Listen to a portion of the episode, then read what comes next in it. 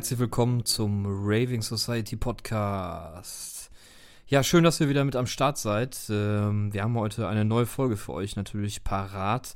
Äh, aber erstmal möchten wir Danke sagen an alle, die jetzt am Freitag, äh, am letzten Freitag bei unserer Bustour am Start waren. Es war eine wilde Fahrt durch die Dortmunder Stadt mit einigen coolen Stops an gewissen Sehenswürdigkeiten und äh, ja, wir hatten richtig Spaß mit euch. Vielen Dank und äh, ja, vielleicht gibt es ja bald nochmal eine Wiederholung. Äh, würden uns natürlich freuen, wenn ihr dann auch wieder am Start wäret. Ja, aber kommen wir zur heutigen Folge, unserem heutigen Podcast. Äh, und zwar ist das ähm, aus Berlin ähm, kein geringerer als der Bar 25 Gründer Danny Faber. Ja, Danny Faber lebt in Berlin und hat äh, vor vielen Jahren die Bar 25 zusammen mit äh, mehreren Kollegen gegründet und eröffnet. Und ähm, da haben wir natürlich zu befragt, äh, wie es dazu gekommen ist. Ähm, hat uns da von seiner Inspiration erzählt, wie er äh, zu dem Projekt dann gekommen ist, das zu realisieren. Wir haben natürlich über seine aktuellen Projekte gesprochen, auch über sein Label, was auch Bar 25 heißt, über sein Sublabel, wo momentan auch viel passiert, Sirin Music ja, und es ist ein tolles Interview geworden mit vielen Eindrücken äh, in die Berliner Clubszene und äh, in die ähm, ja, Abenteuer der Bar 25 damals. Und äh, seid gespannt, hört rein. Viel Spaß damit. Rave on, bis zum nächsten Mal. Ciao, ciao. Heute zu Gast DJ, Produzent, Labelinhaber und Bar 25 Visionär Danny Faber. Grüß dich, Danny, nach Berlin. Hi. Hey, hi, hi. Ähm, wir machen als Einstieg ja immer so eine, so eine kleine kreative Sache und ähm, bei der Bar 25 oder dich als Mitgründer der Bar 25 äh, habe ich schon sehr, sehr lange ähm, in äh, meiner Playlist bei YouTube so ein kleines Video. Und das fand ich so, so klasse, so stark, ähm, dass ich dir das jetzt mal vorspielen wollen würde und äh, gleichzeitig natürlich auch den Hörern und ähm, würde danach einfach mal gerne wissen, welche Erinnerungen dazu noch hast. Ja, ich spiele das mal eben ab, vielleicht äh, hörst du ja. es jetzt einfach nur Audi. Ja, ich schieß mal los. Ähm, ja, Der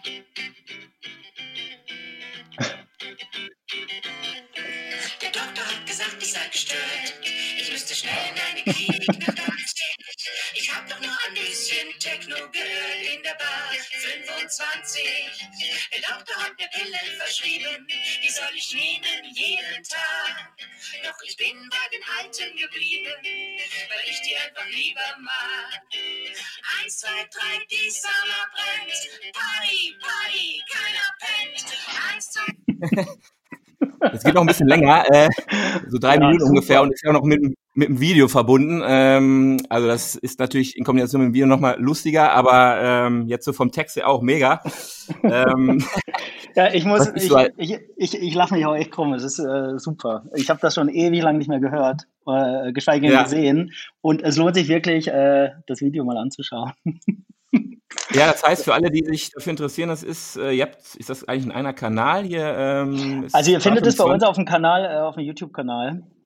Ja. Ähm, da, da ist das irgendwie unter, unter Videos, Musikvideos. Genau. Findet man das. Heißt mhm. 1, 2, 3, 4, 5, Bar 25. Äh, auf jeden Fall mega Video und Text. Ähm, welche Erinnerungen hast du noch an die, an die äh, Aufnahme? Warst du selber dabei beispielsweise oder hast ja, ja, gemacht? Wir, wir, waren, wir waren irgendwie alle dabei und haben auch alle unseren Teil dazu beigetragen und ähm, eigentlich äh, habe ich da sehr, ja, sehr schöne Erinnerungen dran und das war auch äh, ja, extrem witzig, dieser ganze Dreh. Das war ähm, auch ganz am Anfang von der Bar 25 Zeit und ich glaube, es war sogar im zweiten Jahr und es war alles super ja. euphorisch und äh, wir waren irgendwie super happy äh, äh, über das, was wir da so aufbauen konnten oder können und oder getan haben. Und ähm, ja, das war halt äh, ein sehr schönes äh, Gefühl, da alle auf dem Acker zu haben und äh, äh, jeder konnte sich so kreativ in diesem Video irgendwie ausleben und wir haben uns dann total alle verkleidet und ähm, der Song wurde extra dafür äh, geschrieben und das war so ein bisschen, ja, das war so eine, auch so eine Aufbruchstimmung ja, weil wir wussten, ey Mann, äh, hier äh, entsteht was äh, ganz Tolles und äh, wir sind da gerade erst am Anfang und ähm, haben da auch sehr viel äh, Budget in diese Produktion reingepackt und ähm, ja. Ist ja auch äh, ein bisschen unkonventionell das ganze Ding. Ähm, wenn man es heute anschaut, sieht es auch schon recht alt aus, aber ähm, äh, wurde das aufgenommen? Also, äh, ganz, äh, ganz, ganz, äh, wir haben das 2007, ich habe äh, im Abspann sieht man es glaube ich noch mal so 2007 und wirklich so alle äh, Personen, die man da sieht, so das waren alles unsere Protagonisten und Freunde und äh, die da alle mitgemacht haben, aktiv äh, und ähm, bei der Bar 25 und ähm, ja, die haben wir da alle ich glaube, an dem Montagmorgen, wir sind alle durchgefeiert, haben wir dieses Ding da gedreht, den ganzen Tag. Ja, und waren eigentlich schon die ganze, das ganze Wochenende in der Bar von so einer Achse und äh, haben dann am Montag dieses Ding da gedreht. Ja, also das war noch so als Hintergrundstory. so, auch, auch geil für den Montag, das ist perfekt dann. ja, ja, genau. Perfekt also das war definitiv Montag, weil am Wochenende hatten wir offen und Montag war immer so der einzigste Tag, äh, zumindest mal am Anfang zu dieser Zeit, wo wir ja noch zu hatten, das hat sich später dann äh, auf den Dienstag verschoben. Ähm, ansonsten, genau, äh, bevor wir da so ein bisschen auf die Zeit noch eingehen, auf die Bar 25 Zeit, ähm, auf die sieben Jahre, die da insgesamt, glaube ich, waren, ähm, würde mich mal interessieren, so, so kurz und knapp angerissen. Ähm, ich weiß, kurz und knapp ist immer ein bisschen schwierig, aber deine Zeit davor, ähm, wie du da so reingeschlittert bist, äh, beziehungsweise wie du generell den Weg zur elektronischen Musik gefunden hast. Ähm, kannst du das mal ganz kurz, kurz äh, skizzieren? Ähm, ähm, oh ja, was da, da, der Ausgangs Ausgangspunkt war? Da muss ich ziemlich weit zurück. Ähm, eigentlich bin ich schon recht früh zur elektronischen Musik gekommen und ich hatte damals noch in Süddeutschland gelebt, äh, in der Nähe von äh, Basel in der Schweiz. Und ähm, da gab es schon recht früh eigentlich eine, ähm, eine, eine, eine Raver-Szene, sage ich jetzt mal. Und äh, Anfang, Ende der 80er, Anfang der 90er gab es schon recht viele große Raves in der Schweiz. Und ähm, da bin ich irgendwie ja, durch Zufall mal auf so einem Rave gelandet und äh, von dem Tag an ähm, ja, äh, hat es halt irgendwie auch Klick gemacht und das fand ich alles ganz toll und äh, so dieses Lebensgefühl und ähm, so bin ich eigentlich, wann war das so 1990, so in den ersten Kontakt damit gekommen und äh, ja irgendwann Ende der 90er nach Berlin gezogen und ähm, klar hier war eine äh, ist immer noch äh, äh, ähm, riesen Techno Stadt, ähm, ganz, ganz große Szene. Äh, das war auch noch so diese ganze, ja, äh, nach der Mauer, äh, alles war noch äh, recht unbesetzt und äh, überall gab es illegale Läden und Partys. Das war super interessant. Ähm, da habe ich natürlich so als, ich sage jetzt mal, als, als, als, als Raver also einfach mitgefeiert überall. Wir waren jedes Wochenende unterwegs und ähm, da habe ich sozusagen so, ja, die ersten ja, Kontakte so geknüpft und ähm, äh, ja, mich in einer großen Gruppe bewegt. Und ähm, ja, irgendwann dachten wir, hm, fehlt so ein bisschen was. Ähm, vielleicht veranstalten wir einfach unsere eigenen Veranstaltungen. Ähm, wir haben eigentlich ein großes Netzwerk, wahnsinnig viele Freunde, die wir durchs ähm, Feiern auch kennen. Und ähm, ja, so kamen wir dann zu den ersten Events, die wir selber organisiert haben. Ähm, und irgendwann war uns das aber auch ein bisschen zu stressig. Die waren recht erfolgreich. Das war natürlich schon äh, undergroundig alles. Aber ähm, diese ganze Aufbauen, Abbauen, alles an einem Wochenende, alles an einem Stück. Ähm, irgendwann kam dann so, ja, die, eher so die Frage, ob wir nicht doch einen festen Laden uns irgendwie suchen wollen. Und ähm, da war jetzt eigentlich auch nicht die Idee, dass wir jetzt einen Club machen oder so, sondern eigentlich, ja, wir wollen eine Bar machen, am besten eine Open-Air-Bar, das ist dann nur im Sommer, das ist dann auch nicht so viel Stress. Und ähm, so haben wir dann irgendwann auch das Gelände gefunden und ähm, hatten eigentlich erstmal eine, eine ganz normale Bar gemacht ja, und aufgebaut. Und dass sich das zu so einem, ähm, ich sage jetzt mal, zu einem After-Hour-Laden oder zu so einem Kulturkosmos entwickelt hat, das war so am Anfang gar nicht, äh, äh ich sage jetzt mal, zu 100 Prozent geplant und ähm, äh, kam, das kam einfach eins nach dem anderen. Ja. Das, das, Kollektiv, das ihr dann äh, damals wart, äh, bestand schon äh, vor der Gründung und hat sich da so ein bisschen dann ähm, auch erweitert, denke ich mal? Oder ähm, ja, so sieht's Zeit aus. Ähnlich? Also im Grunde genommen hat sich es immer erweitert, ja. Und ja. Ähm, ähnlich in dem Sinne, dass die Leute vom Anfang nach wie vor eigentlich auch immer noch dabei sind und äh, immer noch da sind. Ähm, aber klar, das fing irgendwo mal klein an, ja, mit äh, zwei Personen und dann wurden es halt vier und äh, dann kamen noch die Freunde dazu und dann ja, wurde das Kollektiv eigentlich immer größer. Ja, und äh, gerade als dann die also das, ich sage jetzt mal, das Gelände der Bar 25 da war, mit der Notwendigkeit, okay, wie hier jetzt auch was aufzubauen und, und äh, zu erschaffen. Klar, da ist dann so, ich sage jetzt mal, dieser ganze Dunstkreis und das Netzwerk ja, viel, viel schneller noch größer geworden. Ja. Und dann ist es ja. irgendwann explodiert.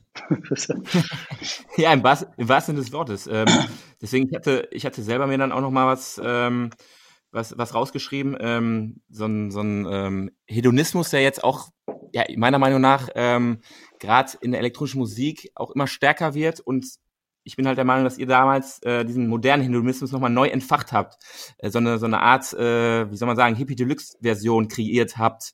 Würdest du sagen, dass ihr da so eine, so eine Grundbasis geschaffen habt, die dann vielleicht auch ähm, noch in anderen Clubs, in, in, in anderen Kollektiven heute noch ähm, so existiert und ihr da so, ein, so, so eine gewisse Grundbasis geschaffen habt? Ja, das ist natürlich also man munkelt es natürlich immer so, ja, aber die Frage ist natürlich, mhm. was war als erstes da, die, die, das Ei oder das Huhn oder die Henne? Ähm, Im Grunde genommen ähm, haben wir wahrscheinlich nur die Dinge neu interpretiert. Ja, äh, wenn wir jetzt mal vielleicht nach Ibiza oder so schauen, da wurde ja auch exzessiv oder wird immer noch ein, ein gewisser Hedonismus ja gelebt, ja, ähm, aber halt ja auf einer, auf einer anderen Ebene. Und bei uns klar, wir waren schon immer so ein bisschen äh, hippie-mäßig unterwegs und äh, hatten mehr so, ja, so Hippie-Allüren. Ähm, und das gemischt mit diesen, hm, jetzt haben wir hier die Möglichkeit, irgendwas zu machen, und ähm, äh, aber Budget haben wir eigentlich keins. Also äh, gehen wir ein bisschen auf die Do-it-yourself-Schiene und ähm, nehmen das, was wir einfach haben. Und in Berlin gab es halt auch eine Menge, ähm, noch zu der Zeit, eine Menge Material auf der Straße, ja, weil im Osten ja alles noch im Umbau war. Und so äh, mussten wir eigentlich nur zugreifen.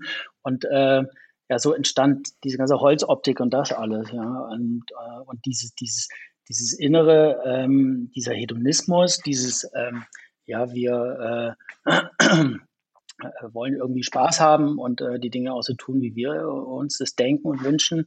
Ähm, das äh, war natürlich schon immer da und da durch die Bar hatten wir natürlich die ähm, irgendwo dann auch eine Fläche, eine Plattform, ähm, und Möglichkeiten, das dann ja, auszuleben und auch exzessiv zu betreiben und auch nach außen zu tragen. Ne? Und äh, ja, aber ob wir und da jetzt die Ersten waren, wahrscheinlich in Berlin schon, oder wir haben es vielleicht konzentriert auf ein, ein, ein, äh, an einen Ort dann gebracht.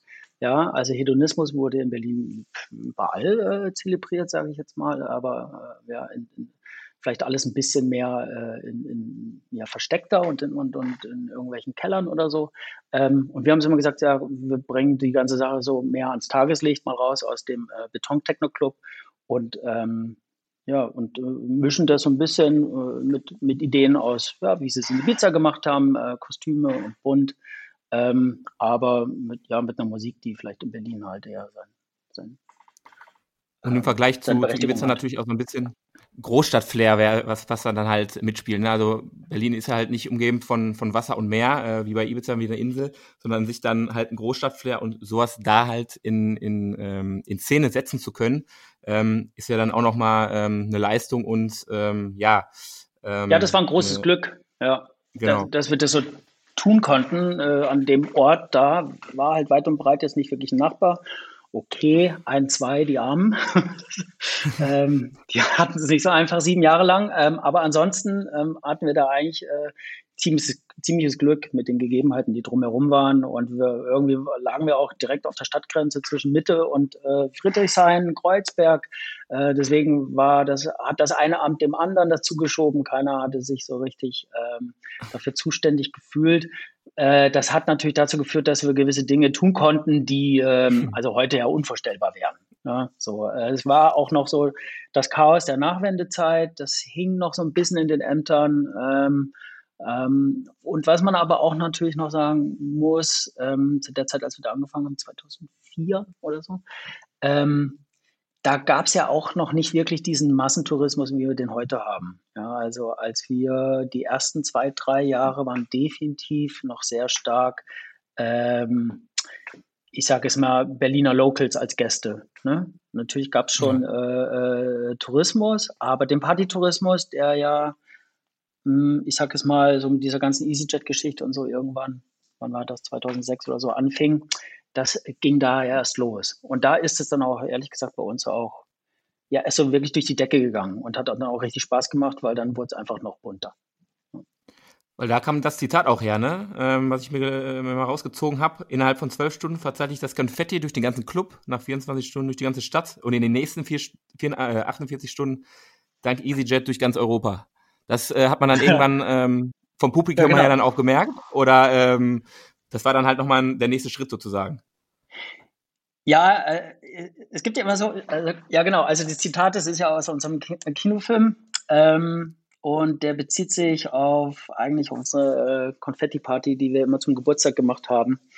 Und äh, im Grunde genommen, ja, war das genau so. Damals, ich sage es mal damals, ja, ähm, in der Zeit, dass durch diese ganze EasyJet-Geschichte oder Billigflüge ähm, war es halt einfach möglich, dass ähm, ja viele Wochenendbesucher einfach ja, in, in, nach Berlin gekommen sind und die haben dann halt einfach gefeiert. Und ich finde, ähm, ähm, das hat Berlin nochmal einen enormen Auftrieb gegeben im Generellen, ähm, weil ich sage es mal, die Feiernden, die da gekommen sind oder immer noch kommen, ja, momentan ein bisschen weniger, ähm, die bringen natürlich eine Menge Energie mit und die ziehen dann auch so ein Wochenende durch und ähm, manchmal begegnet mir jemand und sagt halt, ja, der, der, Laden ist doch voll mit Touristen und so. Dann sage ich, Mensch, aber steht jetzt doch mal alles ohne Touristen vor.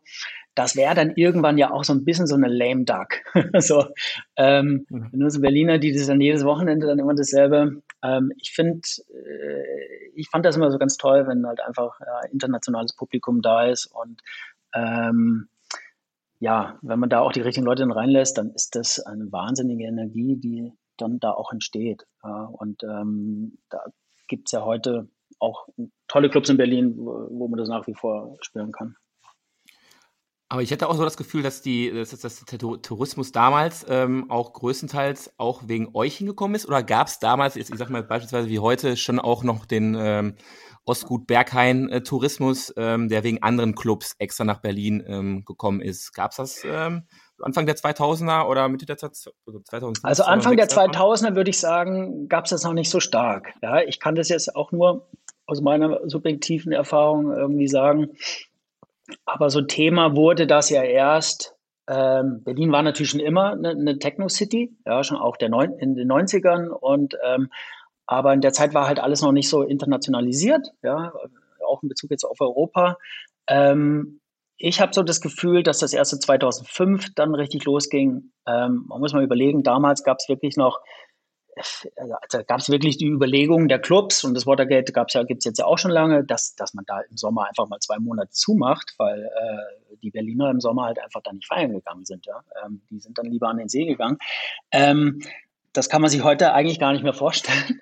ähm, war einfach waren nicht genug Leute da. Ne? Und jetzt äh, äh, das fing irgendwann 2005, 2006 an. Und in der Zeit war ja, glaube ich, auch das Osco zu. Ja, und ähm, ob die jetzt wegen uns gekommen sind, das bezweifle ich. Ja. Ähm, Im Grunde genommen sind die wegen der allgemeinen Stimmung in Berlin, da sind illegale Partys und da ist einfach die, die, die Partyhauptstadt in Europa, sage ich jetzt mal. Ne? Das war so das Credo von damals und auch heute noch. Und ähm, deswegen sind die Leute gekommen. Äh, die Bar 25 kannten ja noch gar nicht so viele Leute, ja. Aber äh, ich habe so eine Entwicklung gesehen, dass jedes Jahr wurden es bei uns mehr Leute. Und es war dann auch so, äh, die Person, die, ich sage jetzt mal einfach, die 2006 da war und äh, ja, total baff von der Energie und, und ja, was da äh, überhaupt bei uns los war, wieder nach Hause gekommen, gegangen ist, die ist dann halt auch nächstes Jahr mit fünf anderen Freunden gekommen. und so ne, ist das so eine Dynamik und ich glaube, die kann man so ja. flächendeckend auf Berlin auch legen. Ja? So, so hat sich das einfach über die Jahre potenziert. Bei uns, wie dann aber auch später das Berghain, 15 Jahre hatten die, glaube ich, letztes Jahr, dann kann man das mal ein bisschen zurückzählen, ähm, ja, ganz stark dazu beigetragen hat, äh, meines Erachtens, dass da Berlin ähm, ja so einen Fokus bekommen hat. Hm, was ich dann auch noch parallel äh, jetzt mal so mitgelesen, mitgesehen habe, ähm, ihr wart ja halt auch ein Spielplatz für Erwachsene und ähm, ihr hattet natürlich dann auch immer bestimmte punktuelle Themen wie, ähm, ihr habt einen Saunabereich mit Pool gehabt, äh, sowas wie einen eigenen Beichtstuhl, wo sich die Leute ähm, ausholen konnten, sage ich mal in Anführungsstrichen, ausrangierte Autoscooter und Co. Ähm, das ja. sind natürlich auch Dinge, ähm, die einfach geil sind. Und ähm, meine Frage an sich, ähm, was hat die denn damit also noch so für, für Raffinessen äh, bei euch ähm, jetzt vielleicht spannend sind, einfach mal so rauszuhauen, die vielleicht der eine oder andere noch gar nicht so auf dem Schirm hatte? Hm, hm. Also im Grunde genommen, man muss ja sehen, das ist das ganze Gelände, das waren 12.000 Quadratmeter und äh, über die Jahre haben wir einfach das mehr und mehr zugebaut mit, klar, mit so Raffinessen, mit kleinen Spielereien. Ähm, für uns war das auch schon immer eigentlich ein, ein Spielplatz für Erwachsene, äh, was wir natürlich, wo wir überall so kleine Gimmicks reingepackt haben. Und äh, oftmals sind die Gimmicks auch immer aus der vorherigen Saison entstanden. Ja, äh, wo gesagt, Mensch, da fehlt doch irgendwie das, da fehlt das und die Leute, äh, ne, so und so hatten wir, es gab ja zum Beispiel am Eingang gab es so Spinte, die haben wir dann irgendwann besorgt für diese, äh, für, für unsere Dauergäste. Äh, äh, äh, Gäste. ja, die haben dann, da hat dann jeder die von einer Saison zur nächsten haben wir da die Schlösser aufgebrochen und ähm, aber am ersten Wochenende, als wir beim, beim Opening, da äh, sind die natürlich gleich sofort weg gewesen. Ja, jeder hat dann so sein Schloss dran gehangen und ähm, so, so eine Geschichte, ne? Weil wir erkannt haben, Mensch, da äh, Garderobe hatten wir in dem Sinne nicht, also äh, das bauen wir jetzt. Ja, dann gab's hatten wir den Fotoautomat. Ich glaube, da waren wir einer der ersten Clubs wirklich, die jetzt einen Fotoautomat, so wie sie jetzt überall stehen und auch das Format ist ja eigentlich ein, richtiger Stil für sich geworden, diese Fotostreifen. Ja, dieses Ding hatten wir natürlich bei uns stehen. Ja, und ähm, äh, ich glaube, dass da ganz, ganz viele äh, noch irgendwo an ihrem Kühlschrank die bei 25 Fotostreifen hängen haben. Äh, ich habe da auch noch einige und wenn ich da heute noch drauf gucke, dann denke ich immer, Mann, oh Mann. Ähm, das, ja, war schon auch, äh, das war schon auch wild. so, und, ähm, und klar haben wir dann, äh, ja, gab's, haben wir versucht, die Leute natürlich zu unterhalten. Ja, so am Sonntag haben wir äh, ja so ein bisschen auch dieses Ibiza-Ding immer kopiert. Da haben wir sehr viel Show reingebracht. Also da war äh, wirklich viele Akteure, ähm, haben versucht, da auch äh, viel mit ähm, Kostümen zu arbeiten. Aber es gab dann auch spezielle Events. Ne, zum, zum Geburtstag hatten wir halt immer unsere Konfetti-Party. Daher kam ja auch das Zitat ja, mit diesen, ähm, äh, wie weit sich das Konfetti quasi verteilt. Ähm, das war ja so, dass wir da schon irgendwann mal anderthalb Tonnen Konfetti geordert haben und das dann über Ventilatoren in diesem ganzen Club dann verteilt haben. Ja, ähm, Ein Abend. Ich würde jetzt mal fast sagen, eine Woche. also, also, okay, okay. An einem, Abend, an einem, Nachmittag haben wir angefangen und dann ging das dann fünf Tage, ja, so ungefähr. Ja. Und, äh, und während den fünf Tagen hat man wahrscheinlich das erste Konfetti dann schon irgendwo äh, bei den ersten Leuten, die schon wieder daheim waren in Rom, irgendwo am Flughafen gefunden. Ja, also, also da so hatten wir das ein bisschen weitergesponnen. Ja, ähm, das war natürlich, ja, das waren natürlich großartige Events. Ja, und äh, zu der Zeit war das jetzt auch so ein bisschen untypisch, dass man mit Konfetti in einem Club rumwarf. Ja, ähm, was ja sich dann ja doch auch so ein bisschen dann irgendwie, äh, also die Jahre danach war das irgendwie normal, dass man auch Konfetti überall auf der Tanzfläche äh, rumwarf. Ähm, ob das jetzt von uns kam, weiß ich jetzt auch nicht. Ja, ich bin immer der Meinung, äh, die Dinge werden gleichzeitig überall äh, geboren. Ja, der eine pusht halt mehr als der andere. Ähm, klar, äh, muss man auch sagen, ich finde, so Raffinessen waren natürlich auch, dass wir irgendwann nicht mehr zugemacht haben, einfach nonstop auf hatten, was damals auch total äh, untypisch war. Ein Club, der ging zwar in Berlin schon recht lange, aber irgendwann hat er dann doch zugemacht und dann ist man vielleicht noch an der Afterhour weitergezogen oder so.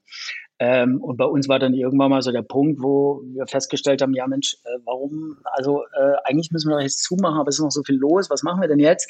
Und ähm, da kann ich mich daran erinnern, dass dann einer von uns ähm, meinte, ja, also wir lassen einfach auf. Und das war damals so ein das war so eine komische, also heute, heute ist das halt so, ja, ganz normal, ja, aber das war damals so, so ja, wir lassen einfach auf. Das war so, so, ja, stimmt, wir lassen einfach auf, weil äh, es ist besser, wir lassen auf, anstatt das Ding jetzt runterfahren und äh, keine Ahnung, in acht Stunden wieder hochfahren. Wir lassen jetzt einfach mal auf. Und so, das war dann schon im ersten Jahr so und äh, führte dann in der Tat dazu, dass wir irgendwie gefühlt äh, drei Wochen auf hatten. Also, weil einfach immer Leute da waren und wir so oder so drin im Club gewohnt haben. Ähm, also haben wir einfach mal aufgelassen. Daraus sind dann diese ewig langen Wochenend Partys entstanden. Ne? Am Anfang irgendwie haben wir am Freitag angefangen, Montag zugemacht, irgendwann am Samstag angefangen und immer am Dienstag dann zugemacht. Und das war dann eigentlich so auch Standard. Ähm, Ja. großartig, ja, weil äh, natürlich je später, ich sage es mal, die Woche wurde, äh, desto äh, ja, intensiver und interessanter wurde das Ganze. Und parallel habt ihr ja auch, ähm, auch nicht nur diese, diese Feierschiene ähm, durchgezogen, sondern auch, ähm, du hast wie Theater, Kino für, ähm, ich sag mal, für Kinder was gemacht, kleinere Gäste, also ähm, auch so ein Rundumpaket angeboten, was halt ähm, super zu eurem Konzept gepasst hat. Ähm, kannst du da vielleicht Genau. noch ein, zwei Sachen zu sagen? Ja, das, also uns war es jetzt natürlich, wir waren jetzt ja nicht nur äh, darauf aus, ich sage es mal, da ähm, jetzt einfach nur so einen Feierclub zu machen. Ähm, wir haben natürlich schon versucht, das Maximale aus unseren Möglichkeiten rauszuholen und aus dem Gelände. Und äh, wir hatten ja ein riesiges Netzwerk, äh, einfach auch ja, von, von äh, unterschiedlichen Leuten. Und die einen waren halt mehr in der Richtung äh, organisiert, die anderen mehr in der Richtung. Und äh, den haben wir natürlich auch versucht, ähm, eine, eine Plattform da zu bieten. Und klar, ähm, haben dann einen Kindernachmittag zum Beispiel äh, einmal im Jahr gehabt. Ähm, äh, gab natürlich auch Kino. Also klar, logisch, so ein bisschen die, die, ich sage es mal, die, die Konzepte, die man halt so leicht einbringen kann. Ja. Ähm, aber logisch, Theater, all die Geschichten, ähm, die wir da umsetzen konnten. Ja. Und ähm, und wenn wir es nicht konnten, dann haben wir versucht, äh, alles dran zu tun, äh, dass es ging. Ja, dann hat man halt eine Theaterbühne gebaut und äh, das Jahr drauf gab es dann halt auch ähm, standardmäßig irgendwie regelmäßig Theater. Ja, und äh, es waren dann auch Stücke, ich glaube, wir hatten einen, war da nicht so in dem Theaterding drin, aber wir hatten ein extra dafür geschriebenes Theaterstück auch. Ja? Also es war schon, waren dann schon auch immer umfangreiche äh, Produktionen, die wir gemacht haben, auch äh, die äh, Kindergeschichten. Ähm, da haben wahnsinnig viele Leute mitgemacht und einfach, einfach aus, aus, ja, aus Lust und Laune heraus. Ja? Und das war, und daher war das auch immer sehr intensiv und ähm, äh, super spaßig und super umfangreich und super bunt und immer, immer viele Leute äh, einfach mitgemacht und an, äh, ja, an dieser, diesem ganzen ja, Thema war 25, sage ich jetzt mal. Ja. Und das hat es dann halt einfach auch so, ähm, ja, so einzigartig und so bunt gebracht. Ja. Hm. So eine Inno- Innovation, die mir auch nochmal aufgefallen ist, ähm, neben dieser ähm, ganzen Komplexität, was ihr parallel alles gemacht habt, ist, ähm, ich weiß nicht, ob es stimmt, aber äh, die, ihr hattet ja eine Frau auch an der Tür, die so ein bisschen äh, entschieden hat, wer reinkommt und wer nicht. War das damals, ähm, was ich ja po mega positiv finde, ähm, auch ein Geheimnis ähm, von euch? Und ähm, wie, wie, wie, hat, wie ist das zu- zustande gekommen? Was meinst du jetzt mit Geheimnis? Ja, so, weil normalerweise hatte ja jeder oder haben halt jeder ähm, vor Augen halt Türsteher, breit gebaut, grimmiger Blick. Ja. Und ich finde so. mal, ähm, eine ne, ne Frau an der Tür, die nimmt mal so, so ein bisschen diese Aggressivität raus, die ist entspannt, die, die lächelt, jeder oder viele freuen sich halt ein bisschen mehr, ist meiner Meinung nach. Und das ist für mich so ein Geheimnis auch für, ähm, für einen guten Club eigentlich. Also muss nicht immer sein, aber immer da, wo ich war, war es halt immer geil. Und ähm, ich hatte Ja. halt die Idee dahinter, Ja, d- dass also das die bei euch Tür damals auch immer, war. äh, ja genau, die Tür, die war eigentlich äh, nochmal eine Party für sich. Ähm, Ja. Also eigentlich nochmal so, so, so ein ganz eigener Mikrokosmos. Ähm, ja, das, die, die, die Tür, also die Frau war ja, äh, die Steffi, ähm, die hat da einen super Job gemacht und äh, also da hätte ich wirklich nicht tauschen wollen und ähm, sie hat das wirklich mega gut gemacht und äh, damit steht und fällt ja auch eine ganze, ganze Menge, was im Laden dann später passiert. Genau. Ähm, aber wir hatten halt schon von Anfang an versucht, ähm, das Thema Tür so ein bisschen zu trennen. Das heißt, da gibt es natürlich die Bouncer, die so ein bisschen, mh, ich sage es mal, ähm, so die Autorität im Hintergrund vielleicht ähm, darstellen, aber am Ende ist es ja eine Selektion. Ne? So und ähm, es gibt natürlich auch immer Stress mal im Laden und es ist gut, wenn man auch ein paar Leute hat, die ähm, vielleicht anpacken können. Aber äh, am Ende ist es Selektion und ähm, wir hatten auch äh, Männer als Selekteure, aber die Steffi, die war sozusagen da auch die Chefin und hat das Ganze da organisiert und ähm, sie hat sich halt einfach auch dafür angeboten, von sich aus das zu tun. Sie, sie kannte sehr, sehr viele ähm, Leute in Berlin Und ähm, äh, also hat sich das eigentlich ergeben. Und wir hatten, ich, glaube, wir hatten mehrere Frauen als Selekteure, aber auch mehrere Männer als Selekteure.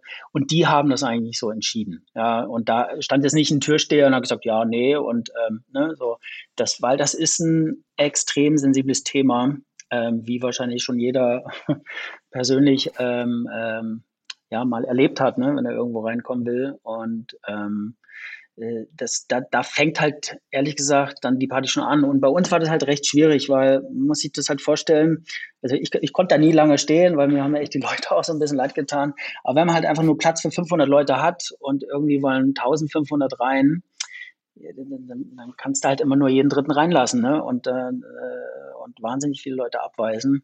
Das ist auch ein undankbarer Job irgendwo. Ne? So, ähm, das ist heftig. Ist auch mit Stress verbunden halt, ne? Also wenn, wenn man, wenn man halt ja, äh, schon gestresst ist nach einer Stunde und ähm, dann aber äh, vielleicht netter abgewiesen wird als sonst, äh, stelle ich mir. Ähm, ja, also das ist, das ist, das ist heftig. so, also ich kann mir schon vorstellen, nach einer Zeit und dann immer nur nee, nee, nee und dann die Leute am diskutieren. Puh, ja, also äh, ich, ich würde sagen, einer der wichtigsten Jobs in so einem ganzen Club-Ding, ne? fast. Ja, klar, auf jeden Fall. Das ist, ist halt ähm, ja sehr, sehr wichtig und ähm, ich finde es immer noch gut, ähm, Robert Johnson beispielsweise gibt es das ja auch noch, meine ich. Ähm, und das ist halt ähm, ja für mich so eine Idee, äh, was ich mir auch mal für unsere Region hier wünschen würde, auch wenn das Clubsterben so ein bisschen, bisschen stärker jetzt wird. Aber ähm, ich finde es einfach, einfach cool und wollte halt einfach nochmal nachfragen, wie das, wie das äh, dazu gekommen ist so damals. Aber ähm, ja, spannend auf jeden Fall. Ähm, ansonsten ähm, würde mich jetzt nochmal interessieren, ähm, nach der Bar 25 hast du doch auch mit dem Sebastian ähm, den Chalet Club gegründet, oder? So sieht's aus, ja. Ähm, erste Frage, ähm, ich war da selber schon mal drin. Ähm, existiert der eigentlich noch? Nee, lass mich überlegen, wann das war ich glaube, letztes Jahr hat der zugemacht. Die hatten auch eher nicht so ein schönes Ende, aber es war dann ja. auch schon neun oder zehn Jahre lang. Den, ich habe ja den Club mit dem Sebastian, ich glaube, nur so anderthalb oder zwei Jahre gemacht. Ähm, nach der Bar 25 ähm, habe ich mich ja von den, äh, von meinen damaligen Partnern also getrennt oder wir sind dann halt einfach äh, verschiedene Wege gegangen und ähm, ich wollte dann auch nicht mehr, ja, jetzt was machen in die Richtung, war 25, weil ja, irgendwie hatte ich das ja auch sieben Jahre jetzt gemacht und mm, ich wollte irgendwie was, was anderes machen. Aber ich wollte in diesem ganzen Club-Ding noch drin bleiben. Weil ich dachte, ja komm, ähm, jetzt hat man ja noch ähm, ja, Leute, die einen kennen und so und äh, liegt ja nahe, dass man dann vielleicht nochmal einen anderen Club macht. Ähm, ja. Und so haben wir dann eigentlich dieses, dieses Gebäude gefunden was ich also bis heute eins der ja, schönsten Gebäude in Berlin für so einen Club finde. Ähm, das war ja so ein, das war so 120 Jahre alt und hinten hatten wir noch einen wahnsinnig schönen Garten. Wie gesagt, heute ist das Chalet zu und wir haben das Chalet aber auch schon nach anderthalb, zwei Jahren ähm, haben wir unsere Anteile abgegeben. So, weil, ja. ähm, äh, weil uns das einfach irgendwann zu anstrengend war ich muss auch sagen, ähm, ich interessiere mich halt mehr, um so Konzepte umzusetzen und ähm, so ein bisschen Art Direction. Und ne, wenn ich so, ein, so, eine Location sehe, dann, ähm, dann, dann kribbelt es bei mir im Finger und ich sehe sofort irgendwie, wie man daraus irgendwie was machen kann, so was Kulturelles, was funktioniert und, äh, ne, und kümmere mich dann halt so um so Baustelle, Geschichte. Und ähm, ja, das war so eher mein Ding. Ja, ähm, am Ende dann betreiben ist halt nochmal eine ganz andere Sache. Das ist irgendwie mehr so Gastronomie. Und das fand ich auch schon immer dann so schwierig. Und in der Bar 25, da habe ich auch eher so ein bisschen einfach immer am Konzept geschraubt und ähm, die Dinge baulich umgesetzt und inhaltlich umgesetzt, als jetzt irgendwie mich um die Getränke gekümmert oder so. Das hatte der Sebastian auch mal im, im, in einem Interview gesagt. Ähm, deswegen hat das hatte ich mir auch rausgeschrieben. Ähm, Cluble Clubleben ist eine Höllenmaschine. Ähm, deswegen wollte ich das einfach nochmal unterstrichen haben, äh, was, äh, was genau die Hölle daran ist. Ja, genau. Also ähm, ehrlich gesagt, ist total witzig, weil äh, letztens, keine Ahnung, hatte ich irgendwie rumgegoogelt und äh, dieses Zitat kam mir dann auf den Monitor und das habe ich dann in Sebastian rübergeschickt. Ich so, schau mal hier, Alter. Ähm, es ist ja dann auch irgendwie, hat dann die damalige Zeit da gerade mal so repräsentiert. Äh, man muss es so ein bisschen im Kontext sehen. Ähm, du, das Interview war natürlich zu der Zeit, als wir gerade frisch aufgemacht haben und wir hatten über ein Jahr Baustelle hinter uns und das war einfach alles boah, der, der, pure Wahnsinn. Ähm, Never Ending Story und waren dann natürlich schon ziemlich runtergerockt äh, und dann äh, ist uns, ich weiß noch, wie ich mit dem Sebastian irgendwann im Club stand und ähm, wir uns beide anguckten und meinten, pff, das, wir schaffen das nicht mehr. Also jetzt äh, hier immer noch äh, Spalier stehen, dann bis in die Morgenstunden. Äh, ähm, und ich glaube, so muss man so ein bisschen so diese, die Tat sehen, dass äh, einfach, wenn du den Club, wenn du, du kommt immer darauf an, wie die Motivation ist und äh, oder auch die Organisation dahinter. Ähm, ähm, wie du halt so einen Club betreibst. Du kannst den natürlich sehr persönlich betreiben, dann bist du halt aber auch so dein bester Stammgast, sage ich mal. Ja, ähm, und nach äh, acht Jahren war 25, war ja, war das aber wahrscheinlich nicht mehr so Motivation. Potenzial schon ja. ausgeschöpft. Ich wollte es aber auch nicht einen Club. Ja, so ungefähr, ja. Also äh, ich habe ja in der Bar 25 auch gewohnt und das war dann schon eigentlich auch so, das war da einfach mein Leben so, ne? Da gab es ja links und rechts gar nicht so viel. Und ähm, Jetzt wollte ich aber auch nicht einen Club irgendwie vom, vom, äh, vom Schreibtisch im, im Stuhl äh, machen. Ne? Das war mir dann auch nichts. Und ähm, also ich glaube, da so herkam da so ein bisschen Clubleben ist eine Höllenmaschine. Ähm, das ist immer sehr äh, subjektiv, ne? Also wie betreibst du den Laden? Also klar kannst du den äh, Club auch einfach als jetzt, ne, so um, ähm, einfach nur rein organisatorisch betreiben, dann ist es vielleicht ähm, äh, weniger anstrengend, aber man, es ist halt einfach auch ja. äh, Nightlife und äh, wenn du, wenn du was gut machen willst, dann musst du auch da sein. Ja? Du musst halt sehen, wie, was hast du da für Gäste, wo kannst du da vielleicht noch was äh, ja, verändern, wie ist der Vibe. Ähm, ich finde, das ist einfach ein, ein, Club machen, ist eine sehr persönliche Angelegenheit und ähm, äh, da sollte man den, also den persönlichen Bezug auch nicht zu, dazu verlieren. Ne? Und entweder äh, ist das so der, der Inhalt wie man sich das so vorstellt, sein Leben, oder, mm, ja, oder ja. macht man vielleicht was anderes. Euch ist das ja dann relativ schnell klar geworden, sonst hättet ihr ja nicht nach 1,5 Jahren dann schon, ähm, ich sag mal, den anderen, einen anderen Weg eingeschlagen. Ähm, deswegen ja, genau. ist, es ja, ist es ja besser, als sich dann, äh, dann noch ewig dran zu hängen und das vielleicht dann auch halbherzig zu machen ähm, und dann irgendwann ausgebrannt in der Ecke zu liegen. Ja, genau. Das ist ja genau. dann auch nicht der Sinn der Sache. Ne? Ähm, ja, da war ja schon knapp dran. ja, stimmt, davor. ja. so, nee, nee, so. Äh, ich bin auch danach, ehrlich gesagt, erst mal von Jahr äh, reisen gegangen. Ja. Das war eigentlich ganz gut. Nee, ist ja auch wichtig, so ein, so ein eingeschobenes Sabbatjahr, äh, wenn ich es mal so nennen will, ähm, ist ja dann ähm, fürs eigene Wohlbefinden, ähm, gerade nach so einer langen, intensiven, tollen, aber auch anstrengenden Zeit, denke ich mal, auch wichtig. Ähm, was mir jetzt parallel da noch einfällt, ähm, die Bar 25, ähm, daraus ein Label ist ja auch entstanden, äh, Bar 25 Music, was du ja noch aktuell betreibst. Ähm, wie ist mhm. da denn so der mhm. ähm, genau. Werdegang ähm, gewesen? War das parallel noch zur Bar danach oder wie, ähm, wie, ist, wie ist da der, der Gang der Dinge sozusagen? Hm, mal kurz überlegen. Also im Grunde genommen, das ist, also das ist irgendwann im zweiten oder dritten Jahr der Bar 25 ist, das, ist diese Label-Idee ja. entstanden. Ähm, und da kann ich mich auch erinnern, dass das zu der Zeit noch eher untypisch war, dass jetzt ein Club noch ein Label dran hatte. Ja, so, also es gibt ein Label mit demselben Namen. Hm. Ähm, gibt sicher Ausnahmen, aber irgendwie war das so, ja, jetzt machen wir da halt noch ein Label draus. Ähm, die Idee dahinter war aber eher, äh, bei uns haben ja tolle Künstler gespielt, ähm, die auch echt äh, tolle Musik produziert haben und denen wollten wir einfach eine, eine Plattform bieten bei uns hat, ja, ich sage jetzt mal, Geld hat bei uns eigentlich nie so eine Rolle gespielt und ähm, es war aber immer genug da. Und deswegen haben wir dann gesagt, okay, dann machen wir jetzt halt noch ein Label, um, äh, ich sage jetzt mal, unserem Residents da eine Möglichkeit zu geben, ähm, sich ja, zu präsentieren. Und so ist das, glaube ich, 2006 oder so entstanden. Ich glaube, aufgemacht hatten wir 2004.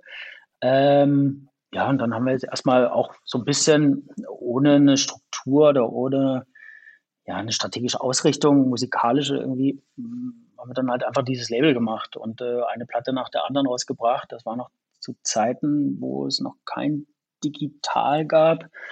Ähm, ja, irgendwann hat sich das dann aber so ein bisschen ähm, ja, weiter aufgebaut und wir haben das Label dann für die Showcases genutzt. so, was eigentlich ähm, auch eine ziemlich äh, neuere Idee war. Ähm, wir haben halt gemerkt, hey, es kommen wahnsinnig viele Leute in die Bar und ähm, das, was wir hier machen, ist ein bisschen idealistisch auch und ähm, diese Idee, ähm, das, was wir hier tun und den Vibe, ähm, da das nach außen zu tragen, also es, es spielte sich alles im Club ja. ab, ja? und ähm, irgendwie war uns das dann irgendwann zu begrenzt, ja. Und so haben wir gesagt, Mensch, äh, was wäre denn, wenn wir eigentlich, äh, wenn wir einfach Bar 25 Events außerhalb machen, ja, und dann können wir irgendwie dieses, ja, die, die, diesen Vibe ähm, ja viel weiter tragen, ähm, als wenn jetzt immer nur Leute hierher kommen als Besucher und dann äh, daheim erzählen, so. Und ähm, lass doch einfach Bar 25 Showcase machen. Und das war auch äh, eher noch äh, zu der Zeit untypisch. Ähm, heute ganz normal, dass andere Clubs in anderen Clubs ihre Showcase machen und äh, dass dadurch so ein, auch einen Austausch gibt. Und das war es auch am Anfang, dass wir mit ähm, anderen Clubbetreibern, die Freunde von uns sind, ähm, dann so einen Austausch hatten. Und dann haben wir dort halt einen Showcase gemacht und haben, und die Leute fanden das alles großartig immer in den anderen Städten und haben enorm viel Energie da reingesteckt und haben den ganzen Laden umdekoriert. Also es war wirklich der Wahnsinn. Ähm, haben einfach versucht, das, was wir in der Bar 25 machen, dort in den Laden zu äh, transportieren. Ne? Haben dann da Fotoapparate, also Fotoautomaten aufgestellt oder eine Schaukel und also all diese äh, Gimmicks, die so ein bisschen charakteristisch für unser Laden waren, die wir ja auch dann immer so ein bisschen für unser Marketing genutzt haben, ähm, das haben die dann da einfach, ja, Holzbuden und ach, schieß mich tot, haben die dann da alles aufgebaut. Eine ganz, ganz tolle äh, Geschichte. Und ähm, so ist das Label halt quasi weitergebaut. Deutschlandweit habt ihr das gemacht? Ähm, oder in, in, in, äh, europaweit? Äh, also ich glaube, am Anfang haben, ich würde jetzt okay. mal sagen, europaweit. Äh, weiter ist das Ding ja. eigentlich nicht gekommen. Ja, also wir hatten halt unser Netzwerk hauptsächlich in Europa. Ich glaube, in den Staaten oder so kannte man, uns, kannte man uns so gar nicht und irgendwie war das auch gar nicht bei uns so im Fokus. Ja, ähm, und über die Jahre hat man sich da wirklich ja, äh, tolle Freundschaften zu Promotern überall nach Rom und so weiter aufgebaut. Und das waren immer, das, das war eigentlich mal äh, immer großartig. Ja. Und wir sind ja immer mit einem Team dahin, da ist ja nie ein einzelner DJ irgendwo hingeflogen. Ähm, das war in der Tat so, dass wir alle unsere Leute dann eingepackt haben und ähm, irgendwann hatten die Leute schon immer so ähm, die Hände über den Kopf zusammengeschaut. Oh Gott, jetzt kommt die ganze Bar 25 Posse wieder. Ähm, da bleibt ja äh, kein Auge trocken und äh, alles festschrauben. Die gute Laune kommt. Dann, äh, die Hotels vorwarnen. Ja, ja, die gute Laune kommt. Äh, äh und die Hotels waren schon so, nee, nee, nee, die kommen uns hier nicht mehr. Bar 25 haben ja ein Hotelverbot. Echt, das wurde explizit ausgesprochen? Da äh, ist auch schon passiert, in München zum Beispiel. Ja, ja, so. Ähm, also das ist, das war dann natürlich immer echt wild. Wir sind freitags losgezogen und sonntags abends sind wir irgendwann wieder zurück in Berlin angekommen. Da war dann teilweise nicht so viel mit Schlaf und ähm, da ging es dann aber auch bei uns Ach so, ja. so, ähm, und da haben wir dann nochmal dann so, okay, sind wir endlich wieder at home, ähm, weiter geht's. habt ihr eigentlich die Showcases ähm, nach der Schließung der Bar 25? Ähm, macht ja eigentlich Sinn, weil das Label ist ja noch, ähm, gibt's ja immer noch. Habt ihr die Showcases weiterhin ähm, gemacht oder mhm. irgendwann eingestampft? Weil ich hatte jetzt bei der Recherche gar nicht mehr so viel gesehen, dass jetzt so Labelpartys oder ähnliches macht, oder täusche ich mich da? Ja, in der Tat. Ja, das ja. machen wir auch nicht mehr. Ähm, ist, ist, also wir haben nach der Bar 25 noch eigentlich schon noch so zwei, drei Jahre exzessiv Showcase gemacht. Ähm, die waren dann auch vordergründig da, um den Kinofilm, der ja ein Jahr nach der Bar 25 fertig wurde, ähm, ein bisschen zu promoten. Also mit dem Kinofilm im Gepäck sind wir dann nochmal so, ja, vielleicht so ein, zwei Jahre durch Europa getourt, immer in Kombination mit äh, einer Filmpräse äh, einem Kino oder dann in dem Club vorher und dann das Showcase hinterher. Ähm, aber es gab dann irgendwann auch so ein bisschen ähm, ja, verschiedene Meinungen über die, über die Showcase-Ausrichtung äh, mit meinen Ex-Partnern. Und ähm, irgendwie wo sind wir uns da auch nicht so richtig einig geworden. Und ähm, gleichzeitig kam halt das Chalet und das hat mich total eingebunden. Und in der Zeit ist es dann so einfach, ja, ist es so ausgelaufen, sage ich mal. Ne? Also es gab nicht so wirklich eine Einigung und ähm, ich war dann eben im Chalet beschäftigt. Ähm, es gab ja dann auch äh, Kater und irgendwie ist dann auch Katermucke so ein bisschen in die, äh, ich sage es mal, in die Lücke dann so reingerutscht, die wir da so ein bisschen bei den Clubs mit unseren Showcases hinterlassen haben. Ja, und dann hat sich das halt einfach so neu sortiert und ähm, in der Zeit ist das Label auch vielleicht so, ja, zwei, drei, vielleicht sogar vier Jahre, ich weiß gar nicht, ne, nicht so richtig betrieben worden. Also es gab nicht so einen wirklichen Fokus auf das Label mehr, weil der Fokus war halt dann einfach bei mir privat ähm, auf, auf, auf den Club. Und nach dem Chalet hatte ich ja noch einen anderen äh, Eventspot gemacht, die neue Heimat. Das war ja dann mehr so ja, noch, noch breiter aufgestellt und weniger Elektro oder elektronische Musik. Ähm, ja, und, und so gab es dann halt irgendwann ja, natürlicherweise kein, kein, kein Showcase mehr. Und jetzt, wo das Label eigentlich wieder sehr, seit, ich glaube, vier, fünf Jahren sehr stark aktiv ist, waren wir dann aber so auch der Meinung, dass wir da jetzt nicht wieder versuchen, dort anzuknüpfen, wo wir irgendwann mal äh, aufgehört haben, weil das waren in der Tat enorm ja, erfolgreiche Events und die waren sehr einmalig dann auch teilweise. Und das hätten wir gar nicht mehr so ähm, aufstellen können. Ja, und so waren wir eher der Meinung, nee, wir konzentrieren uns jetzt eher auf, äh, nur auf Musik und lassen mal die Showcase ein bisschen beiseite und ähm, gucken, vielleicht ergibt sich daraus mal wieder was Neues oder wir können es kombinieren ähm, mit irgendwas Neues, was sich ergibt. Und so, ja, ist so ein bisschen aktuell der Status quo. Also wir sind jetzt nicht, dass wir sagen, ja. oh, machen wir nie wieder. Ähm, aber vom Gefühl her würde ich sagen, vielleicht maximal einmal im Jahr was dann Spezielles oder so, ne? Wenn man sagt, hey, komm, äh, das, das passt irgendwie ja. und ist dem auch gerecht. Weil ich sag mal so, also ich sag mal, Events, ähm, ähm, generell auch Festivals oder Open Airs, die äh, spulen ja aus allen, ähm, aus allen Ecken, jetzt aktuell zwar nicht, aber ähm, dieser Festival-Hype 2019, äh, der dann so ein bisschen zu Ende gegangen ist, ist ja ähm, immer noch da und die Leute haben Bock drauf, ne? Und ähm, so, ein, so ein Label, würdest du das auch unterschreiben, wächst ja auch damit, dass, dass Leute zur Veranstaltung kommen können, äh, die Musik hören, die Künstler kennenlernen, neue Künstler kennenlernen und dadurch dann auch so ein gewisses, ähm, ja, neues Wir-Gefühl entsteht. Ähm, deswegen äh, ganz genau. Das, das ist uns dann halt irgendwann auch so ein bisschen auf die Füße gefallen, weil ich sage so, hm, aber ehrlich gesagt, das fehlt halt trotzdem, die Showcase. Ähm, so ein Label ohne Showcase ist, äh, ist, äh, da fehlt halt was. Ja? So, und ähm, genau wie du das jetzt meintest, ähm, äh, den direktesten Kontakt haben wir gemerkt, den hat man dann doch halt durch solche ähm, Events ähm, ne, sei es die Musik präsentieren, die Künstler präsentieren, ähm, in, irgendwo in der Stadt dann ja auch nochmal ein anderes Marketing zu haben, weil die Promoter sich da ähm, sehr stark ins Zeug legen. Ähm, da sitzen wir natürlich jetzt hier schon gerade dran und ähm, arbeiten so ein bisschen an Ideen. Ähm, durch Corona ist es halt, ist gerade alles so ein bisschen auf Eis gelegt. Ähm, aber eigentlich wollten wir dieses Jahr schon verstärkt mehr in so eine Booking-Richtung gehen. Ähm, wir haben ja ein neues Sublabel gegründet dieses Jahr. Oder was heißt gegründet? Es gibt einfach ein neues Sublabel, Siren Music, wo wir uns ja mehr auf, ich sag es mal, ja, auf so einen, so einen ja, organischen Sound, Organic House heißt das jetzt offiziell, ähm, konzentrieren, ähm, weil wir einfach gemerkt haben, wow, wir haben wahnsinnig viele Künstler in dem Bereich ähm, und werden auch kriegen wahnsinnig viel Musik in die Richtung und wollen es aber auch bei 25 ähm, verstärkt eigentlich so gut wie es geht äh, divers bleiben. Also uns nicht nur auf eine musikalische Richtung fokussieren und ähm, damit man der Musik aber auch jetzt, ja, vielleicht dann doch nochmal eine, eine eigene Plattform äh, ja. bieten kann, haben wir uns da entschieden, ähm, ja, jetzt noch ein Sublabel ähm, dazu zu packen. Und ich könnte mir vorstellen, dass wir über die Schiene ähm, dann auch nochmal den Link zu Bar 25. Wir vermarkten ja beides gleichzeitig, äh, Herrschaft äh, äh, herstellen kann und ähm, äh, dort dann auch Showcase-mäßig ähm, wieder ein Start ist. Ähm, aber das sind alles Ideen für nächstes Jahr, an denen wir jetzt gerade so ein bisschen parallel ähm, Gibt es denn eigentlich noch andere Projekte, die dich aktuell ähm, begleiten, ähm, was jetzt unabhängig vom Label ist, ähm, sei es, äh, ich sag mal, als Oberbegriff elektronische Musik, gibt es da spruchreife Projekte? Mm.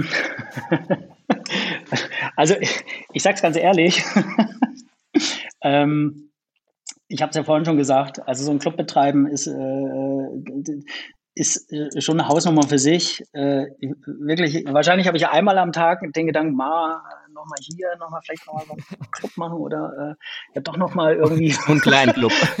was, wo man sich, ja, so, vielleicht nur so einen kleinen Club, ja genau. Hatten noch, Genau. hat nur einmal im Monat auf. Ähm, aber dann richtig. Ähm, also äh, mich juckt natürlich schon immer, ähm, Konzepte umzusetzen und jetzt irgendwie aus einem leeren Gebäude irgendwie in, in Leben einzuhauchen, ja, und dann irgendwie da vielleicht mal ja, ein, ein tolles AI drüber entwickeln oder so, ne? Und irgendwie überlegen, hey, wie könnte das irgendwie funktionieren? Wie könnte das auch was Neues sein, ja, ähm, was funktionieren könnte? Ähm, das ist irgendwie schon so eine Leidenschaft. Aber nach meinem äh, letzten, nach meiner letzten Event-Location, sage ich jetzt mal, war bei mir aber der Punkt, wo ich gesagt habe, so, ich ehrlich gesagt, ich habe Lust, ein bisschen ähm, smarter anzugehen und ich will mich einfach auf Musik konzentrieren, ähm, gerne so viel auflegen, wie es geht. Ja, ähm, ich reise halt wahnsinnig gern und ähm, meine Projekte sind eher so ein bisschen privat, ja, dass ich äh,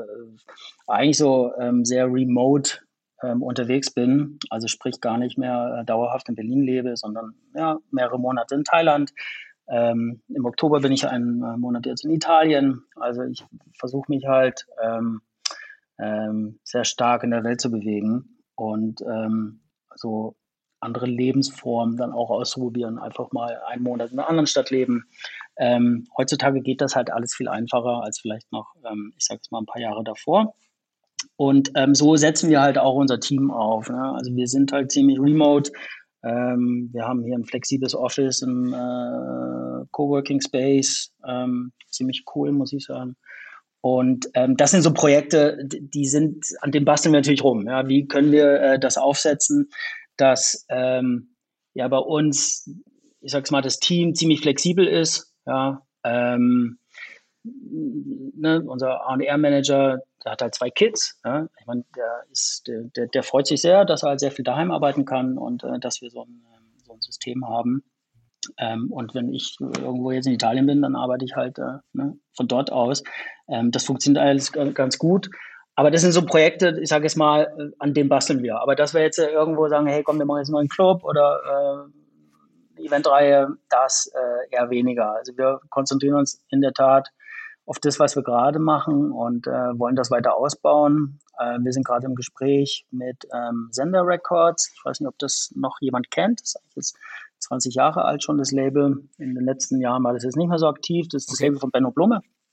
Und das werden wir jetzt, ähm, so wie es aussieht, nächstes Jahr bei uns mit ins Management reinnehmen, ähm, um einfach da auch nochmal so eine äh, Lücke schließen zu können, die so eher in den Bereich Techno geht und äh, Visual Art. Ähm, bei 25 ist also immer so ein bisschen Vintage und nach wie vor immer noch sehr verspielt. Ja, und ähm, wir haben jetzt aber auch schon nochmal Lust, so ein bisschen mehr ins äh, Melodic Techno und ähm, ja, äh, in, uns in der Richtung auch nochmal ausleben zu können. Und da bietet sich das eigentlich gerade mit Sender Records ganz gut an. Und ähm, ich hoffe, dass das klappt. Und das ähm, ist jetzt mal noch ein Projekt, an dem wir zum Beispiel auch basteln. Und wie gesagt, ähm, ähm, eigentlich wollten wir unsere Booking Agency dieses Jahr launchen. Hm, Jetzt verschieben wir es auf nächstes Jahr, weil mit Bookings ist aktuell ja nicht so viel. Ähm, wir befinden uns ja nach wie vor noch in, äh, in, in Corona-Time. Ähm, aber das sind so ein bisschen die Projekte, an denen wir so arbeiten. Aber das ist alles sehr stark bezogen auf das Label und das wird es auch erstmal bleiben. Ähm, aber generell nicht auszuschließen, dass da vielleicht mal irgendwas wieder in der Zukunft kommt. Das kommt auf, also alleine will ich es nicht mehr machen, das kommt darauf an, ob man da äh, Ja. coole Partner findet. Ähm, um die Höllenmaschine Am Laufen zu halten. auf mehrere am Laufen zu halten oder auf mehrere Schultern zu verteilen. Ja, ganz genau. Aber was ich ja schon mal geil finde, ist auf jeden Fall, ähm, dass man vielleicht auch erstmal ähm, vielleicht eine Auszeit so teilweise von Berlin braucht, um vielleicht dann auch so ähm, andere Eindrücke zu gewinnen, vielleicht auch was mitzunehmen, daraus was entstehen zu lassen und das dann wieder mitbringt ähm, zurück in die Heimat und daraus sich dann was Neues Absolut- entstehen kann. Und ähm, ja, das ist, glaube ich, für das, für das eigene Seelenleben ganz gut vielleicht und auch ähm, für die Kreativität, die dann daraus entsteht. Ne? Ähm, von daher, Ab, absolut. Also ich muss ehrlich sagen, diese Grundidee, zumindest mal die, die optische, ne, wie, wie, das war ja so bei der Bar 25 damals, wir hatten das Gelände und dann der Mietvertrag, der war schon unterschrieben, ja. Und dann äh, stehen wir auf diesem riesen Gelände, 10, 12.000 Quadratmeter und dann stellte sich schon die Frage, ja, was machen wir denn eigentlich? also es war alles so chaotisch einfach, wie wir das gemacht haben. ja, ja, geil, Grundstück. So, nehmen wir, machen wir. Ähm, und dann so, ja, was eigentlich genau? Ja, also eine, eine Exit-Tabelle hat ja bei uns in den ganzen sieben Jahren kein einziger jemals ausgefüllt. Ähm, das lief halt einfach immer in eine Richtung und zwar, äh, wir haben versucht nach vorne. so. Ähm, aber in der Tat, da war es schon so, dass ich, ähm, ich hatte eine sehr schöne Zeit in Thailand, ähm, auf Kopangan, wenn das jemand kennt. Ähm, ähm, und da hatte ich eine schöne Zeit in, in, Clubs, die waren einfach aus Holz gebaut. Ja? Und da kam diese Idee, äh, wo ich meinte, hey, weißt du was, äh, wir machen das genauso wie die Thais. Wir bauen halt einfach jetzt einen Club aus Holz, weil das war ein wahnsinnig tolles Gefühl da. Das hat gut funktioniert. Der, der, der Tanzboden war aus Holz, das ganze Ding war aus Holz und das bauen wir jetzt hier einfach nach. Und so haben wir es dann auch gemacht und ähm, genauso hat es auch funktioniert. Manchmal hatte ich dann echt Gäste da, die meinten, ja Mensch, das ist ja hier wie äh, in Kopangan. Ja. äh, da gibt es auch so eine Bar jetzt. Ich, äh, wir waren da auch, äh, ich weiß mal gar nicht, wie die, wie die heißt, äh, ob sie damals auch schon gab. Ähm, hast, du noch, hast du noch auf dem Schirm, wo du da warst damals, in was für einer Bar? Also ob Kopangan? Also die, die Hauptinspiration vom, vom, ich sage es mal so, wie wir es gebaut haben, meine Bar 25, war eigentlich ja. damals das Backyard. Ja, also dann, es war wirklich so eine, eine kleine Holzhütte irgendwo auf dem Hügel und da sind schon die Events so zwei Tage nonstop durchgelaufen. Äh, ne, jetzt wollen wir mal nicht äh, hinterfragen, was das für eine Musik war. Das war halt alles ein bisschen sehr Goa-lastig und da haben auch damals noch die Leute von einem MP3-Player zum nächsten MP3-Player gespielt. Es gab ja noch nicht so eine tolle ähm, Technik, wie wir sie heute haben, ja, aber das war da so, das war eigentlich egal. Da war halt eine wahnsinnige Stimmung und da haben sich Freaks aus der ganzen Welt getroffen. Und das war noch, wann war das? Äh, das war zum Millennium, war das, genau. Und ähm, es gibt aber noch die Geistbar und die gibt es nach wie vor. Stimmt. Und das ist meines Erachtens äh, ganz, ganz spezieller Laden. Und ähm, klar, muss man mögen, aber ähm, hat mich sehr stark beeinflussen, ja. inspiriert. Wo du sagst, Geistbar, genau. Da war ich jetzt hier mit dem Chris, mit dem du gerade auch gesprochen hast, da waren wir irgendwie vor fünf Jahren und ähm, das war echt, ähm, wo du es gerade sagst, ähm, passt ja fast wie die Faust aufs Auge halt. Ne? Und ein bisschen, ein bisschen kleiner, glaube ich, ne? Aber ähm, so von der Idee her auf jeden Fall ähm, ja, ja. war 25-like. Von daher cool, dass dieses das jetzt geschlossen ja, ist. Ja, also da, da sind die Inspirationen, ne? weil du meintest so immer mal einfach ja. auch mal raus, also seinen Horizont erweitern. Äh, das kann ich nur unter, äh, unterstreichen. Ja, ähm, am Ende entstehen die Dinge ja immer aus irgendwas, was was es meistens irgendwo schon gibt und es wird einfach ja, weiter verändert, weiterentwickelt ähm, ja, mit, mit, äh, mit neuen Einflüssen von links und rechts und dann entsteht meist was Neues. Ja, so, so cool. Ähm, nee, an sich äh, hast du ja schon so ein bisschen, ähm, würde ich jetzt mal sagen, so die Anekdote, den Abschluss eingeleitet. Ähm, ich würde jetzt einfach mal so als, als äh, dich als Visionär betiteln und ähm, wollte einfach als, als Abschlussfrage nochmal noch mal fragen, was für dich denn so ein Visionär mit, mit Pioniergeist ausmacht. Vielleicht gerade auch in der heutigen Zeit, muss gar nicht auf elektronische Musik sein, sondern ähm, vielleicht einfach so, wie du aktuell einen Visionär mit Pioniergeist so sehen würdest. Hast du da so eine Vorstellung? Visionär und mit genau, Pioniergeist sogar. Hm, ja, also, Kirsche auf der Torte. Pioniergeist heißt ja also äh, äh, die ersten quasi. Und visionär ist ja, ich, ich stelle mir das ganz stark vor. Also das, das ist wahrscheinlich einfach eine, also nicht wahrscheinlich, also ich denke, das ist eine Person, die ähm, eine starke Vorstellungskraft von, von irgendwas hat, was, was, was sie erreichen will oder wie sie oder einen Zustand, ähm, den, den sie erreichen will in der Welt, wie auch immer. Und ähm, dazu aber auch bereit ist und so unkonventionell wie dieser Zustand auch ist, ähm, ja, Wege zu gehen, die vielleicht auch unkonventionell sind und, ähm, und aber dieses Ziel auch straight verfolgt, ja, sich da nicht äh, klar, ja, so ablenken zu lassen, ähm, auch wenn es äh, Umwege geht, aber irgendwo sagt, hey, äh, das ist, ist, meine Vision und äh, das äh, will ich verändern oder das will ich erreichen und ähm, ähm, Dazu bin ich jetzt aber auch bereit, Wege zu gehen, die jetzt vielleicht noch nicht so durchgetrampelt also sind. Also beispielsweise ähm, wie Elon Musks Idee, ähm, unter seiner Fabrik bei euch da in der Nähe einen Techno-Club einzubauen. Hast du davon gehört? Zum Beispiel, das, äh, äh, äh ja, ja, ich habe hatte erst vorgestern drüber gelesen, ähm, weil der jetzt ja, ja gerade hier war. ähm, und hat sich die Baustelle angeguckt. Und ich bin da auch äh, zufällig mal vorbeigefahren an der Baustelle. Das ist natürlich schon ja, ein großes Gelände direkt an der Autobahn. Ähm, da bin ich mal gespannt. Ähm, kann ich nur begrüßen. Und, aber das sind natürlich ja. visionäre Gedanken, sage ich jetzt mal. Ja, so, weil äh, ich könnte mir vorstellen, dass mehr Leute sagen, so ein Quatsch und das geht nie und funktioniert nicht und wie auch immer. Aber ähm, man muss es halt machen, ähm, um es zu wissen, ob es funktioniert. Ja, und dann kann man immer noch andere Wege gehen. Ähm, ja, und ich sage es mal, wenn man, wenn man das finanziell umsetzen kann, dann äh, kann man die Dinge auch ausprobieren. Ja. Und ehrlich gesagt, so haben wir es auch oft in der Bar gemacht. Ja, also wir haben die Dinge halt einfach gemacht und ausprobiert und manche Sachen haben sich halt etabliert und fortgesetzt. Und andere Dinge, die hat man dann halt sein lassen. Das, das Lustige ist, ähm, während ich halt ähm, mich sozusagen auf den Podcast vorbereitet habe, habe ich halt parallel noch die äh, Biografie von Elon Musk gelesen und ähm, habe mir dann einfach gedacht, hey, ähm, so, eine, so eine ähnliche Idee hattet ihr damals wahrscheinlich auch und ähm, ähm, visionär muss man halt sein, um was, was, was Neues, Geiles ähm, in, in, in Fahrt zu bringen. Und ähm, ja, da habe ich dich da einfach da mal mit Elon Musk äh, sozusagen in Verbindung gebracht. Ist auch ein Kompliment, oder? Das ist aber wirklich ein Kompliment, Dankeschön. nee, cool. Ähm, Toll.